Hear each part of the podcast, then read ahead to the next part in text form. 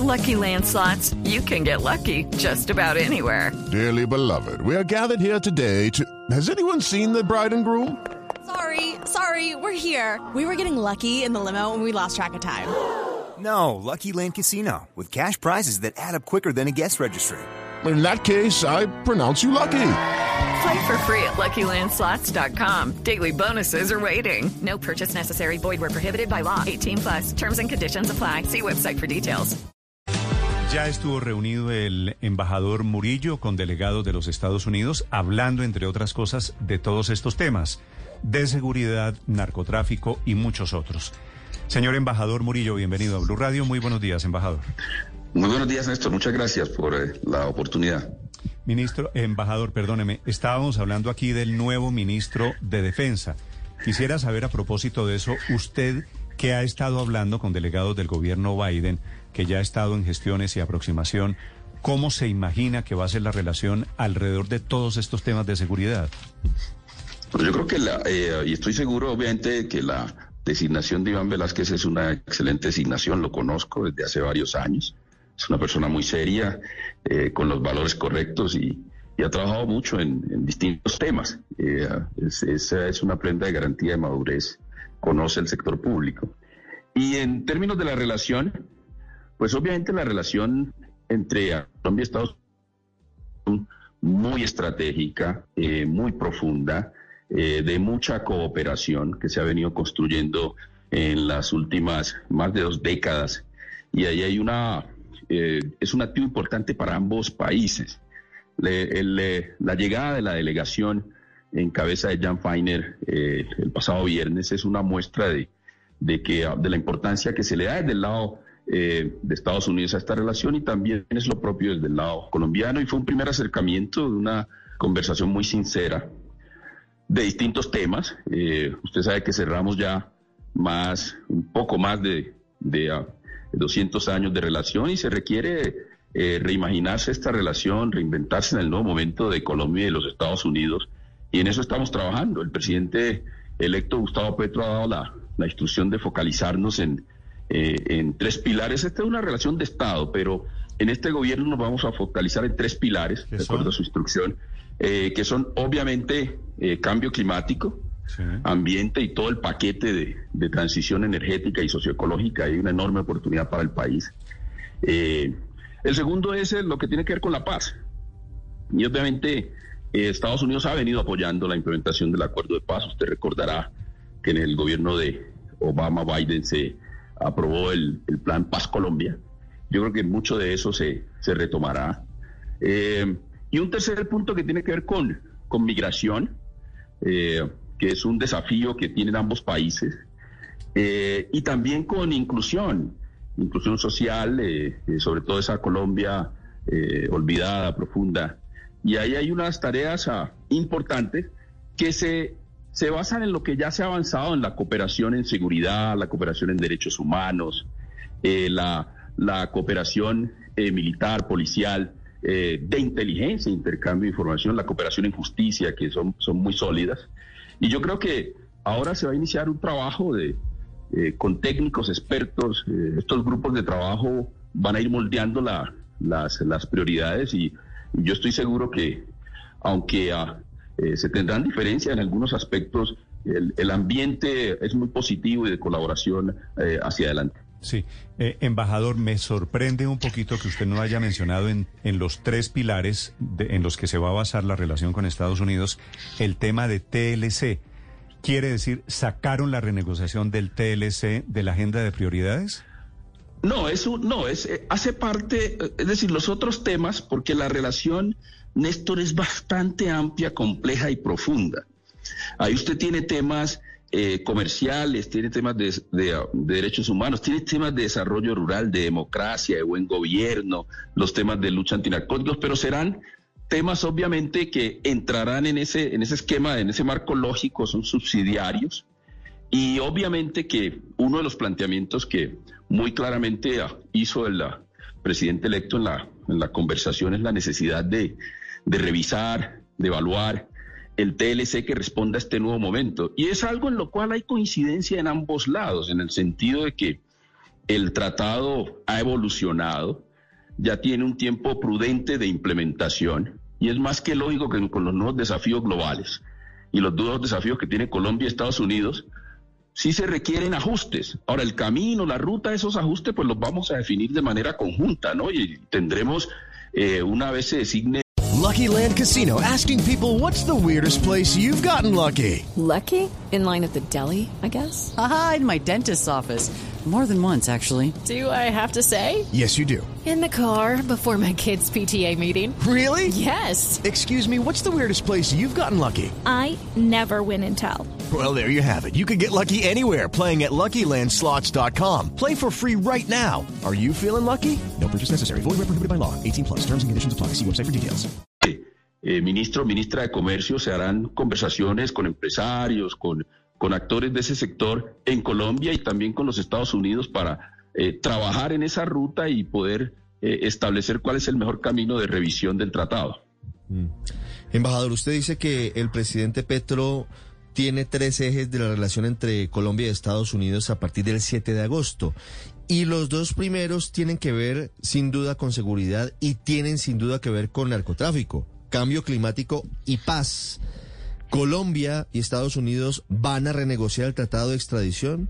Colombia y Estados Unidos van a cerrar la puerta a la aspersión aérea con glifosato de los cultivos de hoja de coca. Bueno, eh, ah, empiezo por el por el final. Eh, eh, el, nuevo gobierno ha sido claro desde desde la desde la campaña de que obviamente no no se hará aspersión aérea con glifosato. Además está prohibido, es decir, hay unas condiciones muy específicas que estableció la Corte Constitucional que inclusive el actual gobierno saliente no, no las pudo cumplir. Entonces allí yo creo que hay claridad eh, en ese tema. Y se coincide de los dos lados también de que eh, la lucha antinarcóticos necesita eh, nuevas herramientas porque lo que se ha aplicado hasta ahora, hasta ahora no ha funcionado en la medida que se ha buscado y, y hay un informe, ah, del lado colombiano ha habido mucho debate sobre eso, pero hay un informe de, del año 2020 del, de, es un informe, bipartidista del Congreso de los Estados Unidos, donde precisamente llega a estas mismas conclusiones. Ahí va a haber diálogo, es decir, aquí lo que planteamos son unos temas para iniciar, es una primera reunión de acercamiento y serán diálogos, tendremos grupos de trabajo para definir obviamente cuál es el, el mejor eh, eh, camino para, para seguir. Y en lo de la extradición, eh, obviamente es un tema que se va a discutir, sin embargo, mi opinión muy personal es que la, extradición hoy da herramientas para que se pueda continuar con una cooperación en justicia y profundizarla y fortalecerla. Y esperaremos también la designación del ministro de Justicia para iniciar estos grupos de trabajo. Es decir, ¿usted no sería partidario de que se revisara la extradición, el tratado de extradición entre Colombia y Estados Unidos? No, yo no, no lo que lo que planteo es que como eh, está establecido hoy la, la, extradición ha brindado una, una herramienta importante de cooperación eh, que ha permitido una cooperación eh, eh, en el sector justicia que ha avanzado y eso será motivo de, conversación entre los grupos de trabajo, porque hay que llevar esto a un nuevo momento. Claro, pero usted tiene una orden directa del presidente electo Gustavo Petro sobre el tema, sobre la extradición. Nosotros iniciamos un, un acercamiento, un diálogo liderado por el presidente electo Gustavo Petro. También participó la vicepresidenta Francia Márquez y él canciller Álvaro Leiva. Y es un primer acercamiento donde ah, ya iniciaremos discusiones sobre todos los aspectos relacionados con la relación en lo que tiene que ver con estos tres ejes, estos tres pilares que les acabo de plantear. Sí, embajador, y a propósito de esos pilares, el gobierno electo ha ido dando unas puntadas de lo que va a ser la relación con Venezuela. Uno de esos ejes es la migración, usted lo menciona, que han conversado con Estados Unidos a propósito de la migración eh, venezolana, a propósito de la relación con, con Venezuela, con Nicolás Maduro. Eh, el presidente electo ha sido claro de que se ha iniciado una ruta de restablecimiento de esa relación, que es una prioridad y obviamente para poder resolver no solamente los problemas de la, en la frontera, sino también lo que tiene que ver con eh, eh, la situación de, seguridad en la, en la frontera, lo relacionado con migración, que es uno de los temas principales, obviamente, pero no solamente la migración con Venezuela, sino en contexto general, los desafíos que tiene el país en términos de, migración. Y, y obviamente que también el presidente electo eh, podrá jugar un papel muy importante en que Venezuela pueda avanzar a una eh, solución pacífica eh, muy negociada de, del camino hacia la, hacia la democracia. Entonces creo que ahí hay un diálogo también, se ha iniciado un diálogo y, y, es, y, obviamente que la relación con Venezuela va a ser parte de ese diálogo porque tiene implicaciones directas sobre la construcción de paz en Colombia. Desde el 19 de junio el presidente Petro ha venido insinuando esa posibilidad. El presidente Petro podría ser el mediador, Colombia podría ser el país de diálogos entre el gobierno Maduro y la oposición. Eh, si me pregunta mi opinión muy personal, eh, no, no, no, he, no he entrado en detalles con él. Hemos hablado muy largo y profundo con el presidente electo eh, Gustavo Petro y con la vicepresidenta Francia Márquez, pero eh, eh, no, no, entramos en detalles de eso. Pero si me pregunta mi opinión muy personal, yo veo un papel muy importante eh, al presidente electo Gustavo Petro en, en ese trabajo conjunto con, con la región y con Estados Unidos para apoyar, acompañar a Venezuela a que llegue una solución a, al conflicto en términos de democracia en ese país. Embajador, sobre la entonación del encuentro, hay una parte clave de lo que dicen al final de la reunión el pasado viernes y yo quisiera que usted nos explicara qué significa si hay un cambio profundo sobre esa base. Fue una discusión o fue un diálogo entre iguales, entre iguales. ¿Qué significa que esa haya sido la entonación que le da el gobierno del presidente Petro a la relación entre Colombia y Estados Unidos? Sí, sí, uh, yo creo fue fue de ambos, ¿no? Eh, el presidente Biden y sus delegados fueron muy claros en que esta es una eh, relación eh, um, horizontal, que es de iguales, que tenemos eh, muchas coincidencias, puntos comunes. Pueden existir obviamente diferencias, pero siempre respetando algo muy concreto que son los valores comunes, el respeto a la democracia, los derechos humanos, eh, el, el, trabajo por la paz no solamente en Colombia, en la región, sino en el contexto global. Entonces allí hay, allí hay una coincidencia y, una y se comparten intereses en términos de unos valores muy concretos. Y yo creo que se referían mucho a eso, ¿no? Porque en Colombia se está dando un cambio profundo y ustedes lo saben. Eh, la inclusión de muchos de nosotros que nunca hemos estado en estos escenarios.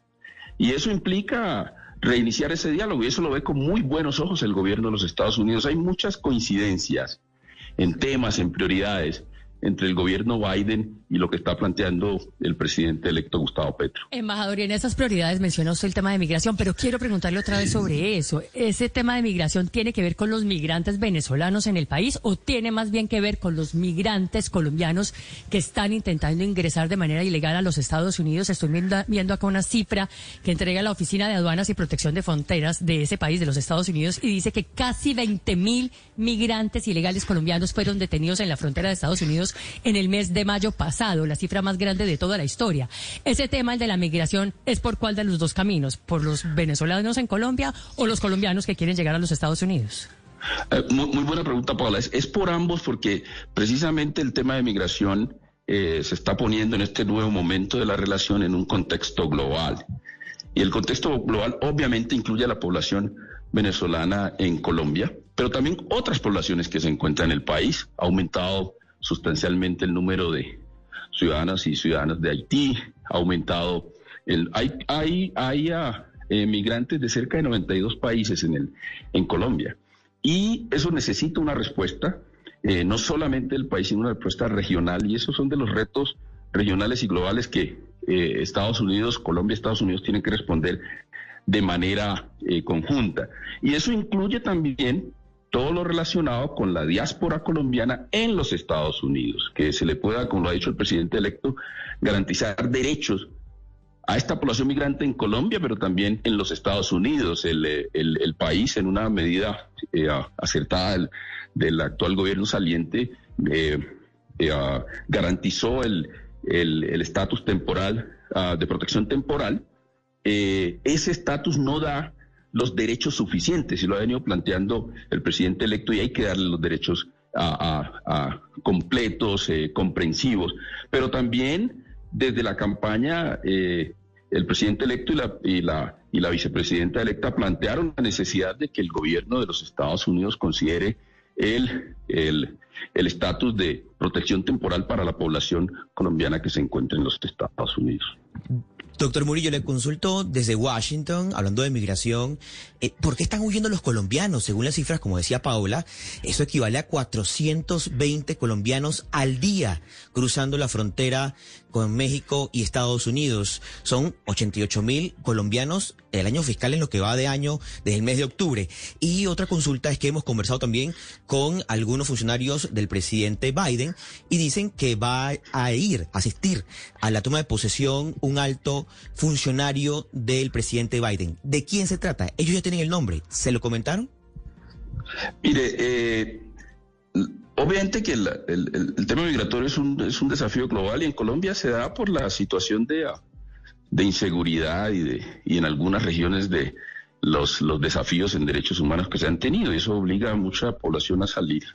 Y eso es lo, por eso es, es imperativo construir eh, la paz real en las, en las regiones, sobre todo en regiones, le pongo el ejemplo de la región de donde vengo, del Chocó, donde eh, es imperativo construir la paz para que la gente pueda vivir de manera tranquila. Y eh, eso puede ser una de las causas, pero hay que revisar los estudios con mayor profundidad. Quiero, quiero que, ser muy, muy, muy claro en eso.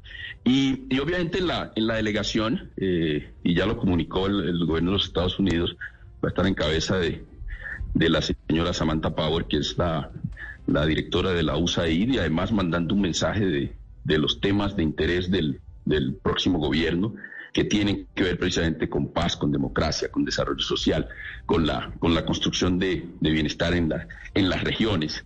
Y además es una, una persona muy poderosa dentro del gobierno. Ustedes saben que fue la embajadora de, de uh, Barack Obama en la, en la ONU y ahora juega un papel muy importante, hace parte del Consejo Nacional de Seguridad, por primera vez la USAID, entonces es una delegación de muy alto nivel y estamos obviamente muy atentos a continuar esta conversación con el gobierno de los Estados Unidos en el marco también de la de las de Ah, los pero- actos de posesión. Embajador, entonces no viene Kamala Harris, que era la otra posibilidad.